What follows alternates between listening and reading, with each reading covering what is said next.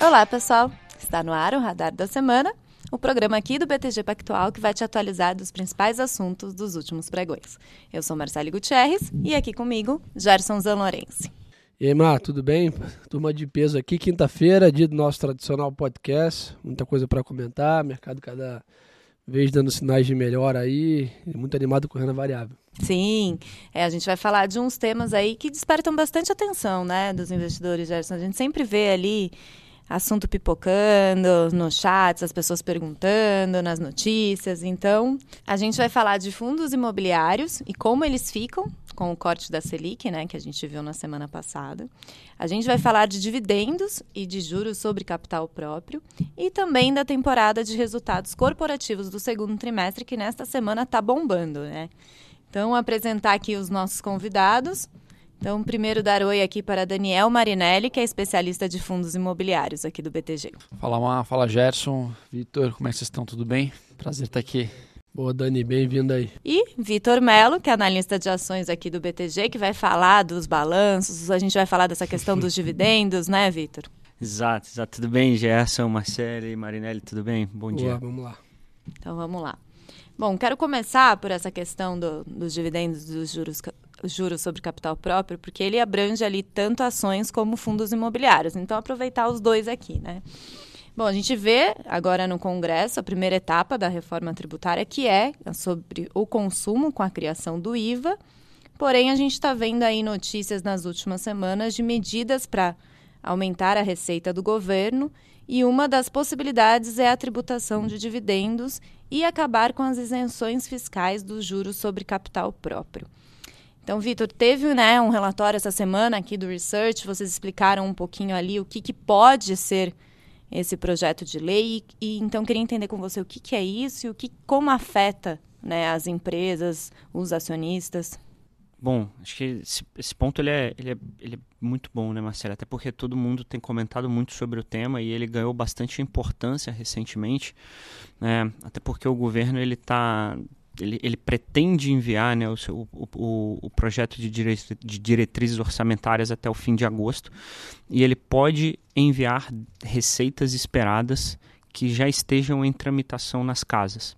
É, então a ideia do governo aqui era tentar de alguma maneira já até o fim de agosto incluir para tramitação uh, no Congresso Nacional uma eventual extinção do, do JCP e aí eventualmente você poderia orçar essa receita esperada para o próximo ano. Né? O nosso time macroeconômico ele, ele faz algumas contas. É, para atingir o, o, o, a meta do primário em 2024, o governo ele precisaria de perto de 160 bilhões de reais. Falando especificamente do JCP, o nosso time ele espera que seja de 15 a 20 bilhões essa receita. É, mas é óbvio, né, Marcelo, que, que tem muitas partes móveis aqui nessa conversa. Né? Primeira parte móvel muito importante, se o governo vai apresentar ou não, de fato, essa proposta até o fim de, de agosto.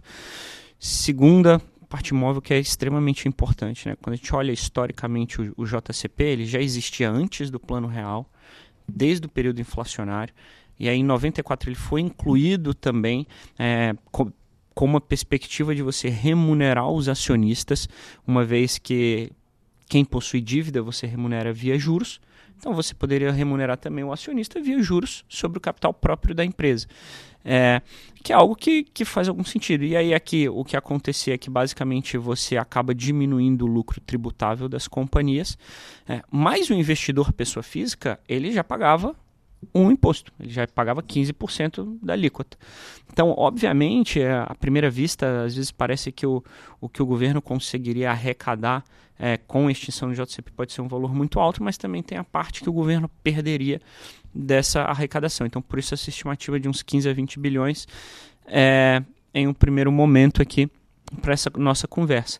Então acho que tem, tem bastante parte móvel, acho que tem bastante tema que você ainda vai abordar aqui na, na nossa conversa, é, e aí a gente vai falando um pouco sobre cada um deles. E acaba aqui, né, Vitão? Tem alguns setores mais específicos do que outros, né? Empresas que tradicionalmente carregam muito caixa, né, dos bancos, Sim. etc., sofrem mais. Empresas de crescimento que estão muito mais focadas na operação acabam sofrendo menos também. Né? Ah, não é que impacta 100% da bolsa, né? Sem dúvida, já, sem dúvida. O mesmo impacto, não. Assim. É, não, exato. Acho que aqui é, a gente até rodou uma estimativa, né, estimando que se acabasse o juros sobre capital próprio e não tivesse uma contrapartida no, no imposto de renda ou na CSLL, é, o impacto nas empresas da Bolsa sobre nossa cobertura ele seria de uma queda de 8% é, no lucro. É, mas isso aqui também é muito difícil de falar. É, e, e, e, parece um pouco de, de sell side aqui do meu lado, porque basicamente tudo que você fala eu falo que é difícil, que a gente está um pouco em cima do muro, mas de fato, porque são tantas partes móveis, e aí apenas para exemplificar. É, tem várias companhias hoje que talvez elas não estejam com uma estrutura de capital adequada é, e elas poderiam tomar mais dívida o que não necessariamente levaria essas mesmas companhias a aumentar o pagamento de impostos. Então você tomaria mais dívida para investimento dentro da sua empresa, se alavancaria e aí a sua alíquota de imposto ela continuaria igual. É, se a gente é, performasse um exercício tudo mais constante só com essa premissa, eventualmente seria, poderia até ser ruim para o governo, uma vez que ele perderia os 15% da distribuição do JCP pessoa física. Obviamente que isso não vai acontecer, tem empresas que já têm estrutura de capital muito bem adequada. Então, é, a dinâmica inteira e, e o formato da lei ele precisa ser muito bem adaptado e muito bem colocado até para que a gente consiga entender por exemplo, vão ter mais recompras ou não vão? As empresas elas vão decidir investir mais no próprio crescimento, crescimento orgânico e inorgânico, ou não, ou vão fazer mais buybacks, é, e aí isso no longo prazo poderia ter um efeito ruim em algumas ações que são bond proxies, uma vez que esses investidores eles querem receber o dividendo e, e, obviamente você recebe o dividendo a partir da quantidade de ações que você tem. Então, com recompras isso pode começar a diminuir. Então, você tem um efeito que é muito difícil de mensurar a partir dessa, dessa tomada de, de decisão. Então, a gente, na verdade, a gente acaba muito mais acompanhando o que está acontecendo. Uhum. E como o Gerson muito bem colocou, tem setores que têm é, uma exposição maior a isso, e esses setores eles são o setor de telecomunicações, banco e de bebidas, mas por causa de um player específico, que é a Ambev, que também é uma grande pagadora de dividendos. Esses três setores, telecom e bancos, a gente vê uma queda no lucro líquido esperado de perto de 17%, com todos esses disclaimers que eu já fiz aqui, que é muito difícil mensurar antecipadamente. E para Ambev, Ambev também é uma queda bem relevante, um pouco mais de 20% no, no, no lucro esperado, devido ao fim do, do JCP. E aquilo que você falou, né, Vitor? Ainda é uma discussão de um projeto de lei que pode ser apresentado, né? Exato. Não está nem em tramitação. Né? Exatamente, exatamente. É, é uma discussão que, obviamente, a gente entende, a gente acha que tem que ser discutido, as pessoas têm dúvidas, é, é sem dúvida nenhuma também uma, uma fonte importante e um, e um uma ferramenta importante do nosso arcabouço financeiro nacional. É, eu acho que à primeira vista, às vezes as pessoas quando comparam com outros países podem até estranhar a, a existência do, do, JCP, mas é alguma coisa que, que, que, até faz sentido quando você para para pensar no, no profundo. Poxa, você remunera a dívida, então você também remunera o seu acionista. Por você está remunerando no tanto certo ou não, beleza, acho que a gente consegue discutir, mas não é, um, não é uma aquelas típicas jabuticabas brasileiras que né? exato que ninguém entende por que existe. É, então acho que essas questões elas são elas são extremamente de, de discussões muito importantes é, é, no atual contexto brasileiro em que a gente tem tido avanços muito pertinentes relacionados à nossa estrutura fiscal, às contas públicas. Então essa discussão ela é saudável que exista e ela tem que ser feita da, da maneira mais lúcida possível. E a tributação de fundos imobiliários, né, dos dividendos, hoje são isentos e é uma discussão que já vem, né? Acho que desde aquele primeiro texto da reforma tributária, acho que foi no ano passado, né? Aquele PowerPoint que saiu. Né? Exatamente, já tinha esse ponto, então é também uma discussão antiga, mas parece que na, nas últimas semanas ganhou um pouco de força aí. O que, que é possível, o que está sendo discutido, Mariné? Acho que o que é importante, até puxando um pouco do gancho que o Melo tinha mencionado, é a lei ser muito clara do que, que ela vai ser tributada, né, do que, que vai ser, ser tributado, quais são os veículos. Se é estoque ou se é, é para frente, né? É, então, gente, assim, é, é, difícil a gente fazer algum tipo de é, projeção, é, porque você ainda tem muita discussão que vai ser, enfim, debatida ali no Congresso. É, mas, vamos lá, do que a gente sabe, acho que assim, fundo imobiliário com certeza, na minha visão, é, vai estar tá nessa discussão e ele é importante porque ele é um, um, veículo que ganhou muita representatividade nos últimos anos e, e começa, inclusive, a, a ter um corpo maior. Né? O que a gente sabe, por exemplo, é que os fundos exclusivos, né, fechados, é, estão muito bem encaminhados, digamos assim, né? tem uma discussão já muito bem encaminhada. É, fundo imobiliário é um fundo fechado. Talvez entre nessa discussão, talvez entre nessa discussão, mas algumas palhinhas do que a gente já ouviu aí é, né, do, da equipe, inclusive, que tem tocado esse projeto, mencionando que, por exemplo, eles não querem tributar os FIPS eventualmente, porque é, não faz sentido, acho que é um, é um, é um, veículo que tem sua geração de valor. É, por que fundo imobiliário não estaria dentro dessa discussão, né? Eu acho que, de uma forma geral, o fundo imobiliário pode estar nessa, nesse debate, Uh, mas como já foi no passado, a gente vai ver que não faz muito sentido a gente tributar um veículo que ainda gera, é, ainda não, continua gerando né, um desenvolvimento muito grande do mercado, especialmente imobiliário, que é, é um dos principais né, vertentes aqui de crescimento é, do país. E ainda, por mais que ganhou essa representatividade que eu mencionei, ainda é pequeno comparado a outros veículos. Né? Então, é, o impacto de receita não, não, é isso que vai resolver o, o, déficit e é isso que vai trazer um grande impacto para o mercado. Né? Negativo. Perfeito, perfeito, Gerson. Até num um outro podcast que a gente fez aqui com vocês, eu né, foi uma continha básica de padeiro aqui, mas ela é bem precisa no sentido de trazer os grandes números. Você tem 200, 210 bilhões de reais de fundo imobiliário de patrimônio. Desses 210, a gente está com um dividendo na casa de uns 10% ao ano. Esse negócio até, assim, deve cair no, no, no médio longo prazo, porque hoje você tem muito fundo de papel distribuindo um carrego muito elevado, então distorce um pouco essa, essa média. Eu acho que olhando para frente até um pouco menor que 10%, mas vamos falar 10% aqui só para é, trazer como exemplo.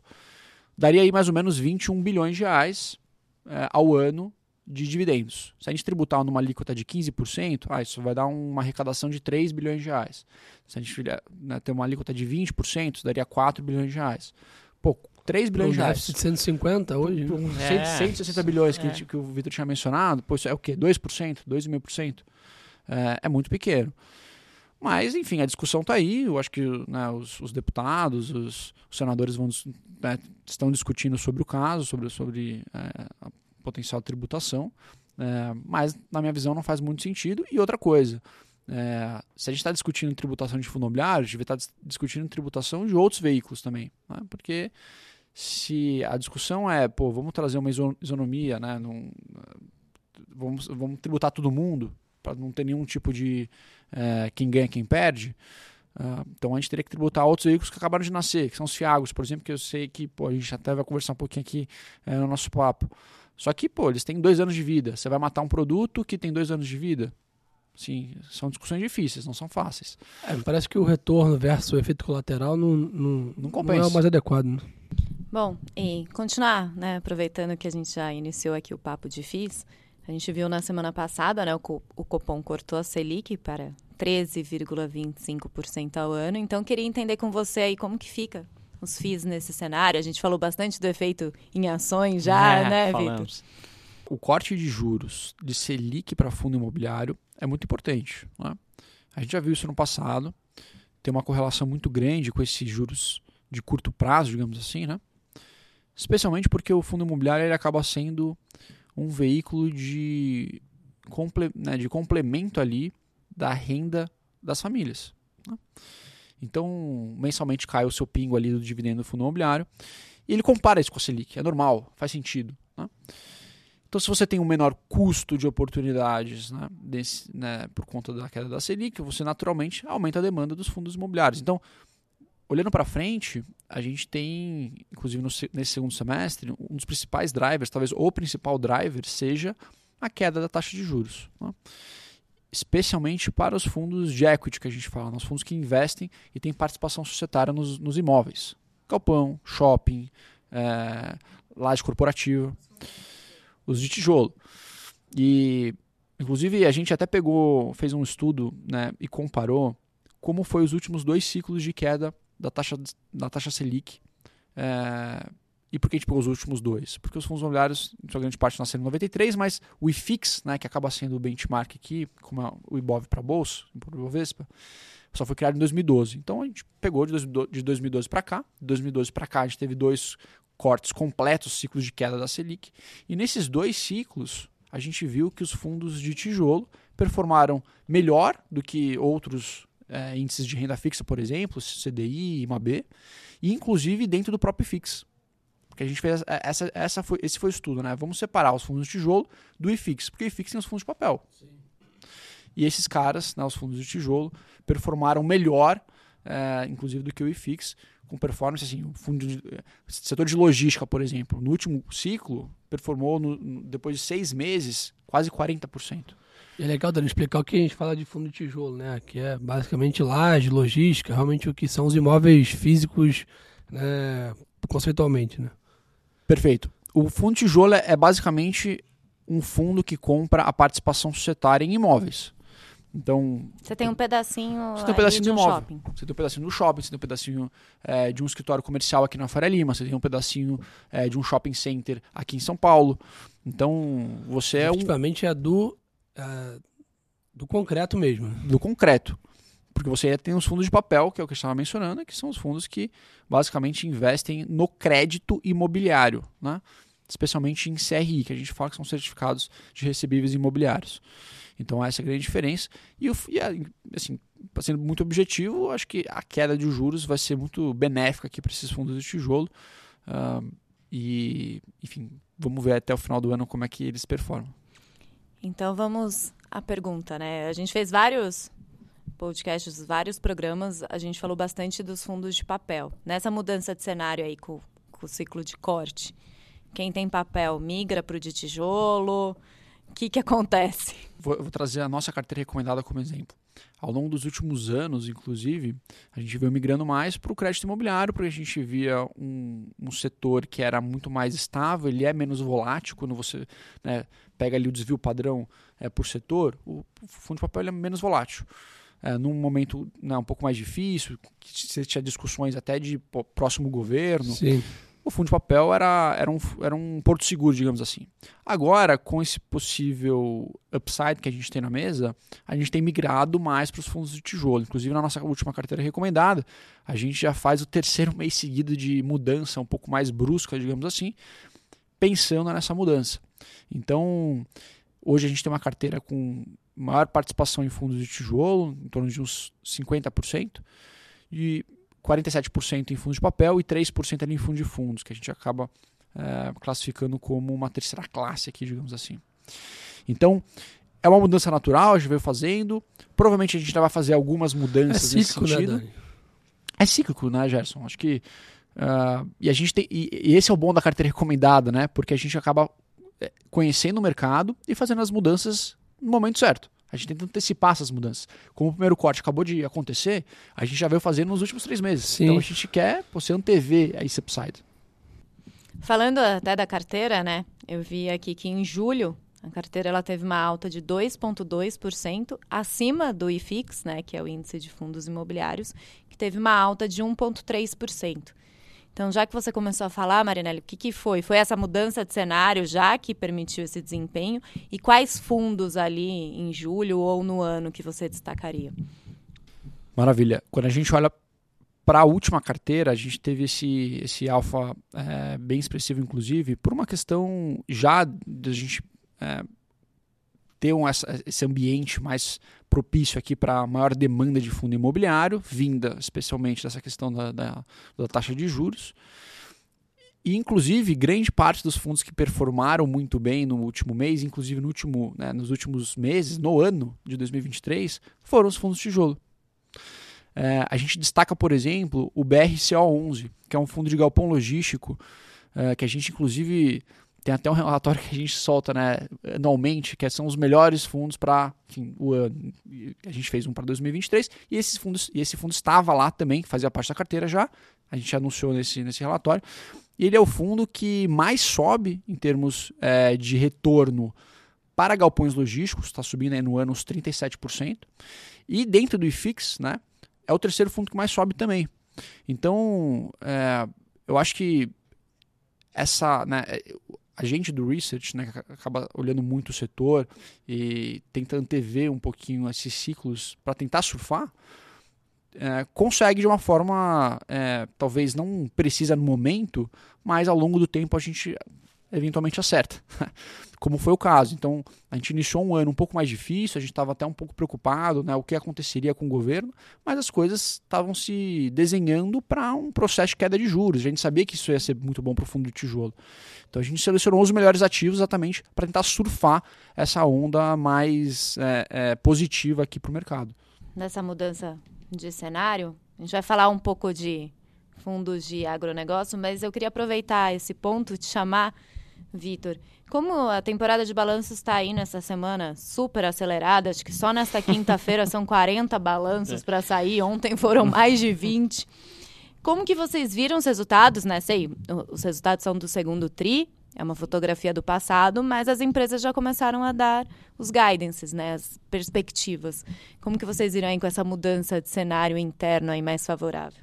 Sem dúvida, Marcele, sem dúvida. A gente já começou a ver. De fato, a gente olha. A gente ainda não fez aquele, aquele estudo que a gente costuma sempre soltar, né? O estudo basicamente da nossa cobertura inteira. Então, a gente cobre no Brasil. de pizza é muito bom, né? Exatamente. É acima, exatamente. em linha ou abaixo do que você esperava. Exatamente. E aí compara com, com os períodos anteriores também, né? É, e até, aproveitando o gancho do, do Gerson, a última temporada de resultados ela não foi tão boa. É, qualitativamente, ela foi uma temporada de resultados um, um pouco pior do que a gente esperava. É, nessa temporada específica, e aí a gente cobre perto de, de 180, 190 empresas Latam, então a gente tem uma temporada realmente bem cheia.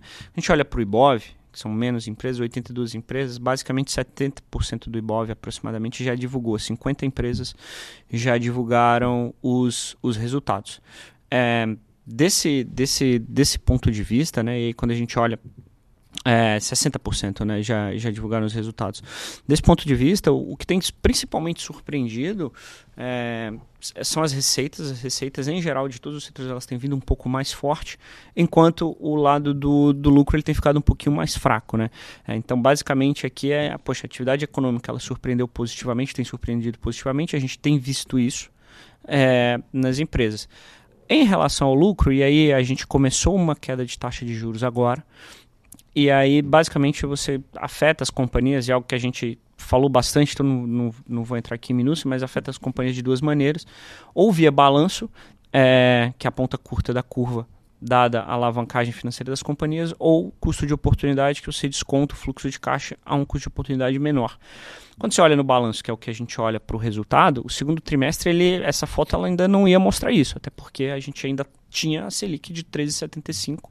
Então, de fato, a gente ainda vê as companhias relativamente pressionadas é, em termos de pagamento de custo da dívida. É, tem alguns setores que sofreram muito, muito nos últimos 18 meses, e mais especificamente o setor de saúde, healthcare, que divulgou resultado recentemente, inclusive ontem à noite, né, tanto as duas principais empresas, discutivelmente, mas as duas principais empresas do setor, Reddor e Rapvida, os dois foram bons resultados. É, no caso da Reddor, o turnaround da Sul América ele tem sido muito bem feito, isso tem surpreendido positivamente. Então acho que esse é um, um destaque positivo da temporada de resultados. O setor de saúde é um destaque.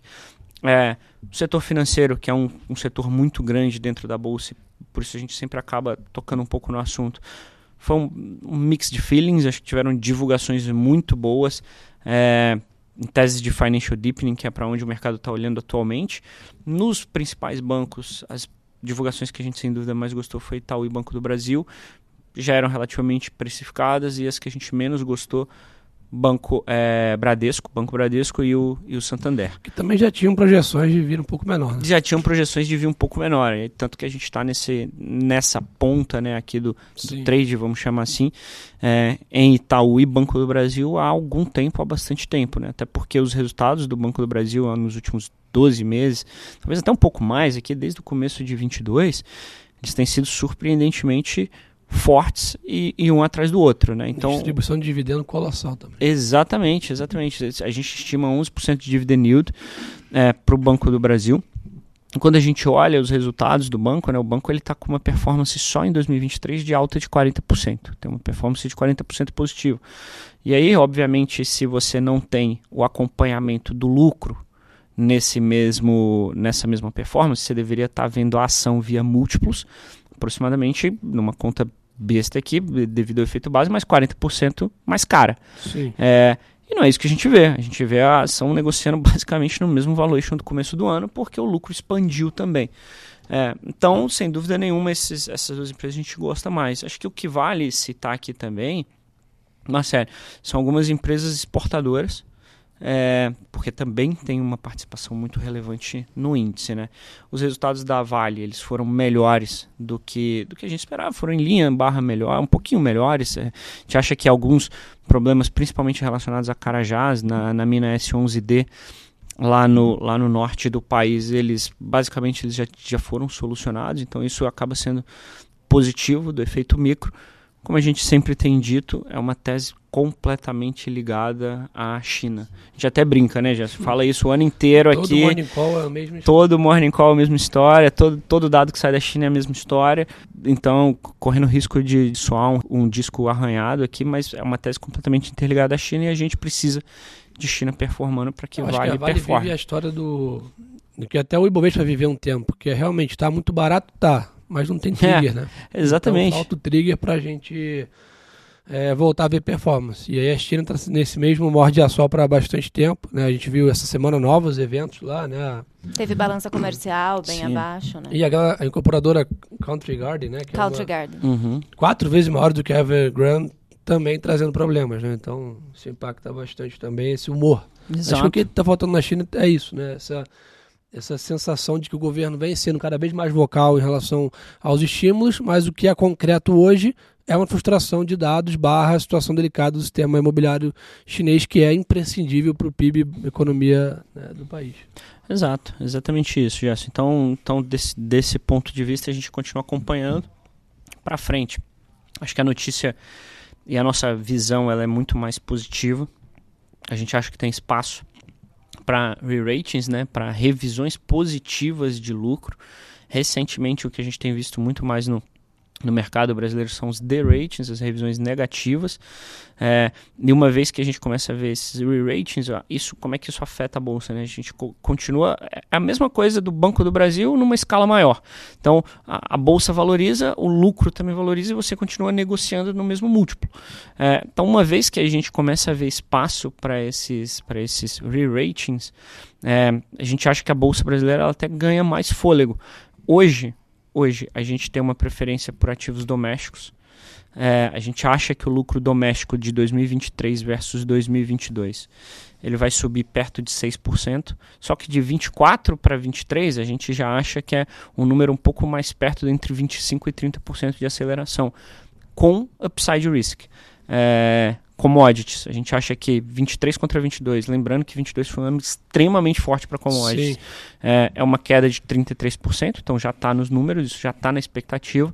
É, no ano que vem já começa uma queda de menos 6%. Então, é, veja, você tem upside risk de números muito melhores para o ano que vem. E é isso que, que de fato também nos anima hoje é, com a Bolsa Brasileira, a ex todos aqueles fatores de fluxo, de corte de juros, de custo de oportunidade menor, de, de atenção do investidor estrangeiro, de poucas oportunidades relacionadas a outros países emergentes próprio valuation. Então, então isso tudo aqui ele ajuda a montar a nossa tese de, de defesa, vamos chamar assim, da, da Bolsa Brasileira.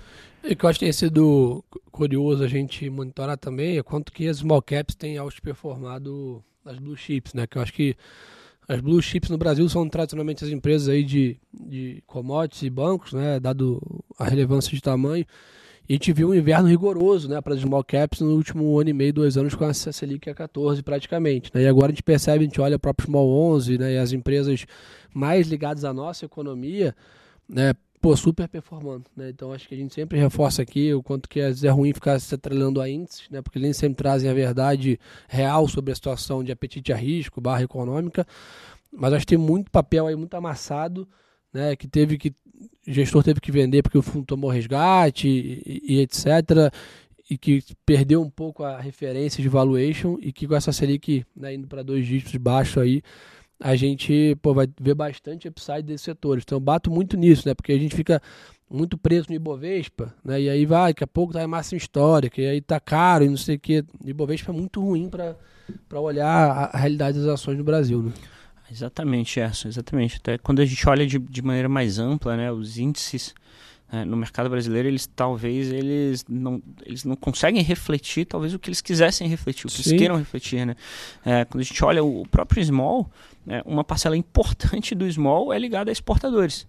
Isso, isso traz até uma, uma incerteza grande. A gente tem Embraer como um dos principais plays é, no, no small, que é basicamente uma exportadora ligada ao dólar. Então, é, isso tudo, quando a gente abre esses índices, começa, que é exatamente o seu ponto, começa a ficar muito mais claro aonde eu consigo atuar e aonde está mais barato e aonde está menos.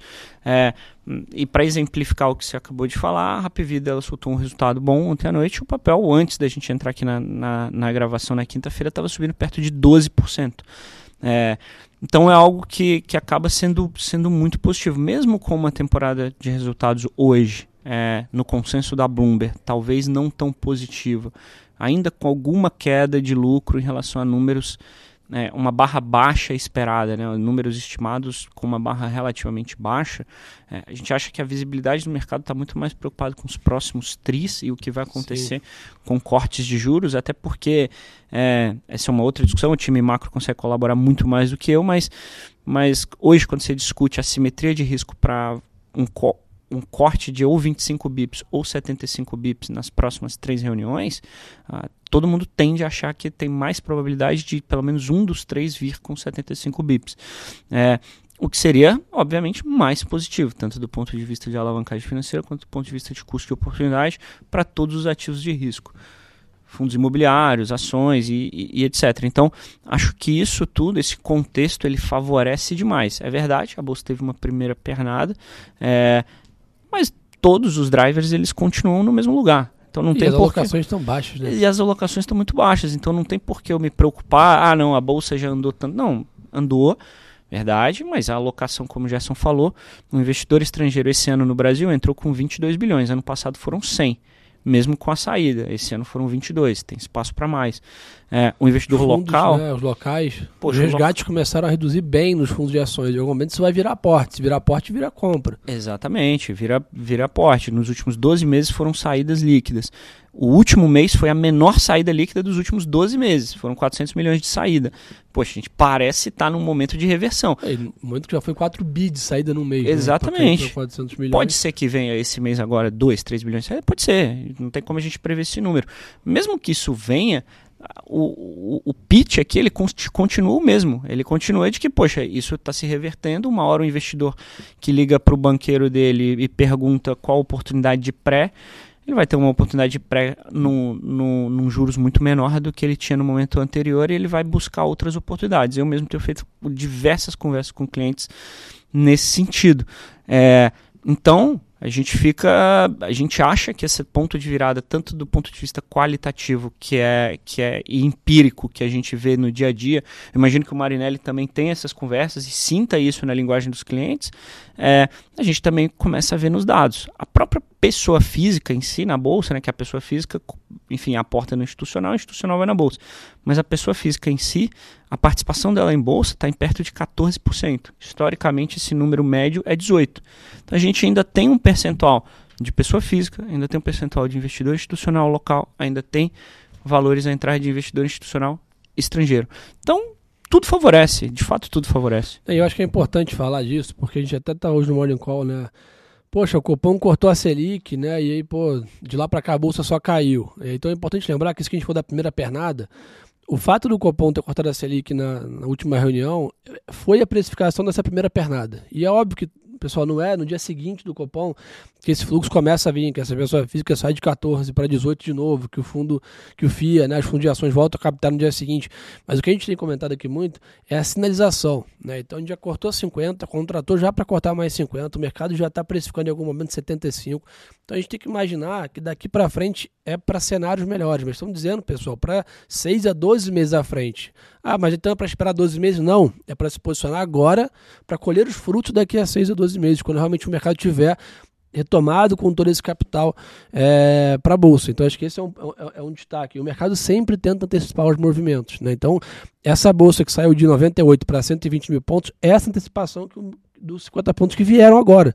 Né? Então óbvio que ainda para frente, quem está dizendo é ter muito mais para vir. Mas isso requer paciência. Né?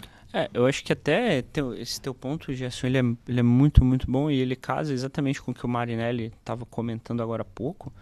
É, que internamente a gente conversa desses cortes de juros já há algum tempo. A gente mandou, mandou trade ideas para os clientes. Abril. Abril. foi o primeiro trade idea que a gente mandou de queda de juros. Foi o primeiro trade idea de queda de juros que a gente mandou. A gente mandou cinco papéis que a gente acharia que surfariam bem, é, surfariam bem essa, essa pernada. É, Quatro meses depois veio maio, Em maio, a gente fez um segundo bet, uma segunda rodada dessa trade idea. A gente falou, poxa, esses papéis aqui a gente entende que tem uma exposição interessante. E nós fizemos um recentemente também. Mais um. Né? Acho que já é o terceiro, é o terceiro. O terceiro que a gente faz recentemente. As performances, obviamente, elas estão muito boas desses papéis e num tempo curtíssimo. É, então, acho que ficar um, alinhado a isso é extremamente importante aqui para nossa conversa, né, Gerson? Boa. Então, só para explicar, né, os trades ideas lá na mesa, né, Gerson, um serviço.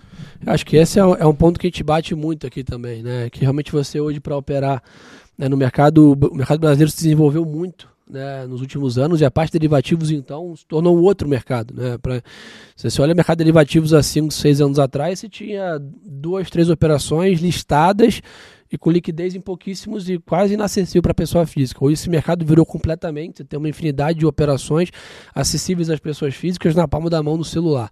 Né? Mas o que, que é acessível, quero dizer? Né? Poxa, a nossa mesa junto com a turma lá do, do Vitor senta quase que semanalmente se não for diariamente, para discutir operações olhando a parte fundamentalista, a parte técnica, a parte de fluxo, né, para onde o mercado vai e monta essas ideias. Né? Trade Ideas são ideias de operações, na tradução aí no pé da letra, onde a gente usa ou temas macro, né, como essa questão de queda de juros, ou temas micro, né, ah, poxa, um setor vai performar melhor, escolhe os papéis, monta um cenário, diz para onde vai, quando deve ir e qual é a melhor maneira de se alocar. Né? Então é para onde e como o investidor tem que que locais, a gente faz todo um acompanhamento, monta um material.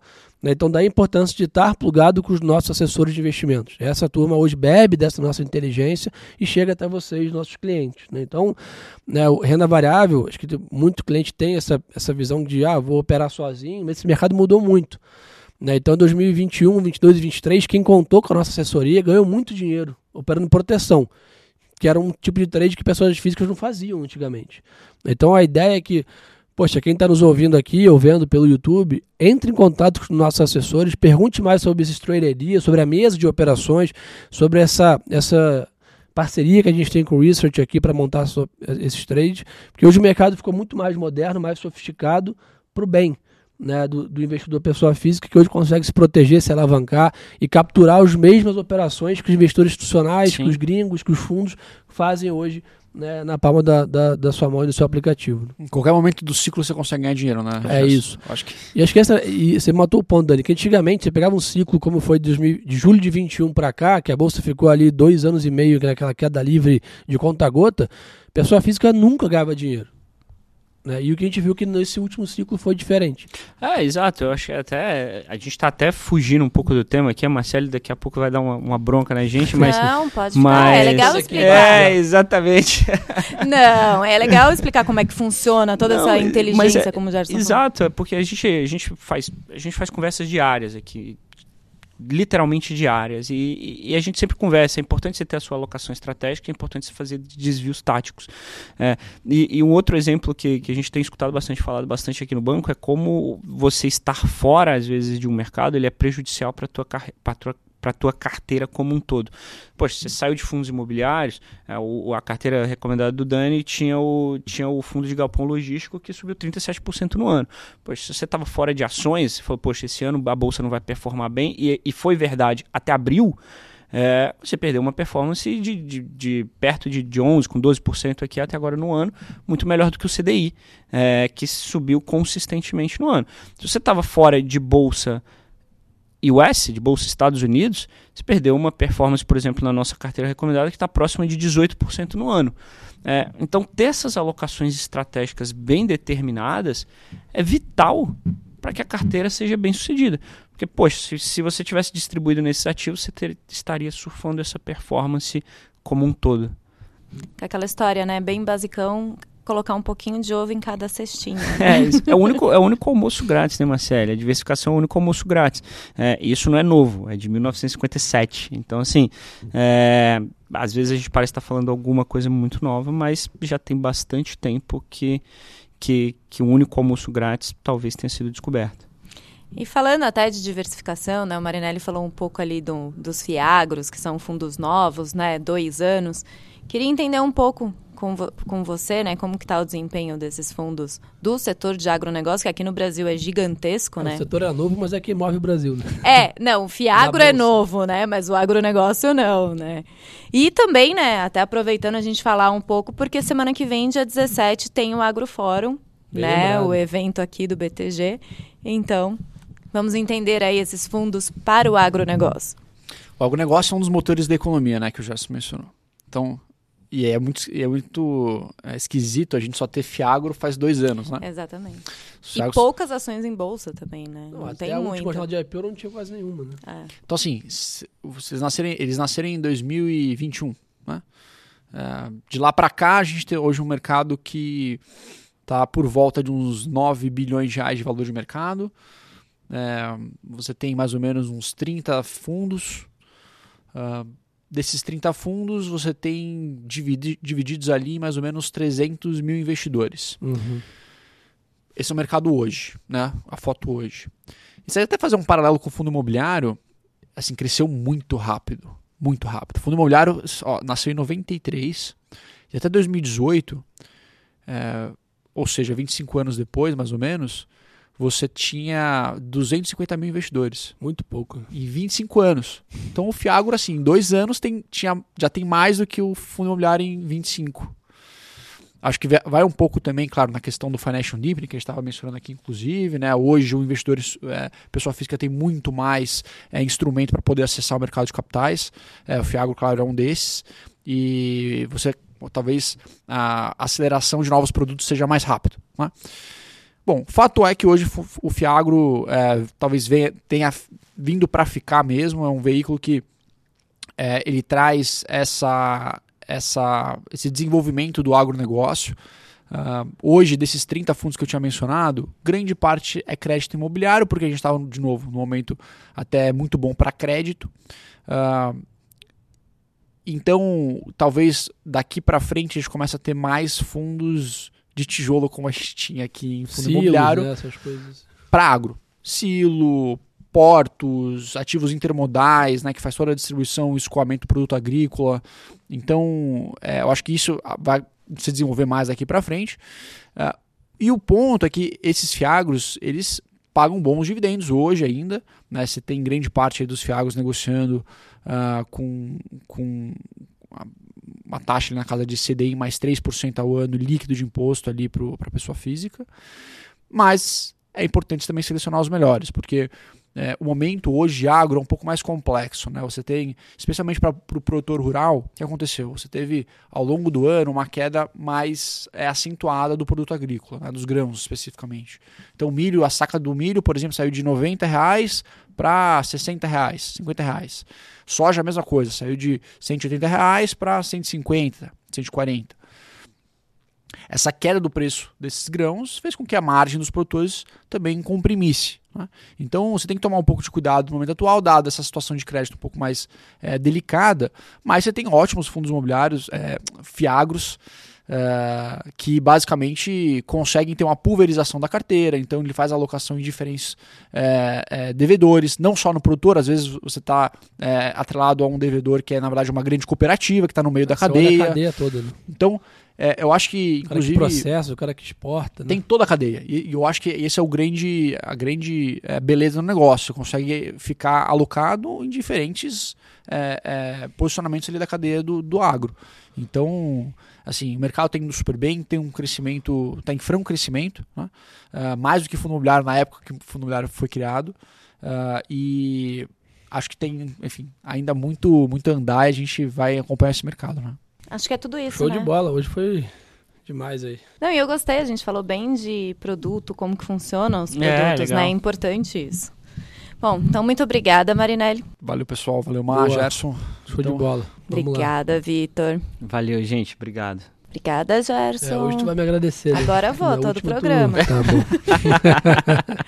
e só lembrar, né, gente, como a gente comentou, semana que vem tem o Agro Fórum. Isso aí. No dia Evento 17 online, de agosto. Demais. Exatamente, online, gratuito. A gente vai deixar o link aqui na inscrição do, do podcast e também do vídeo do YouTube. Só se inscrever. Isso aí, galera. Vejo vocês lá. Então é isso, gente. Mais um radar da semana. Lembre-se de seguir os canais aí do BTG Pactual no YouTube e nas plataformas de podcast.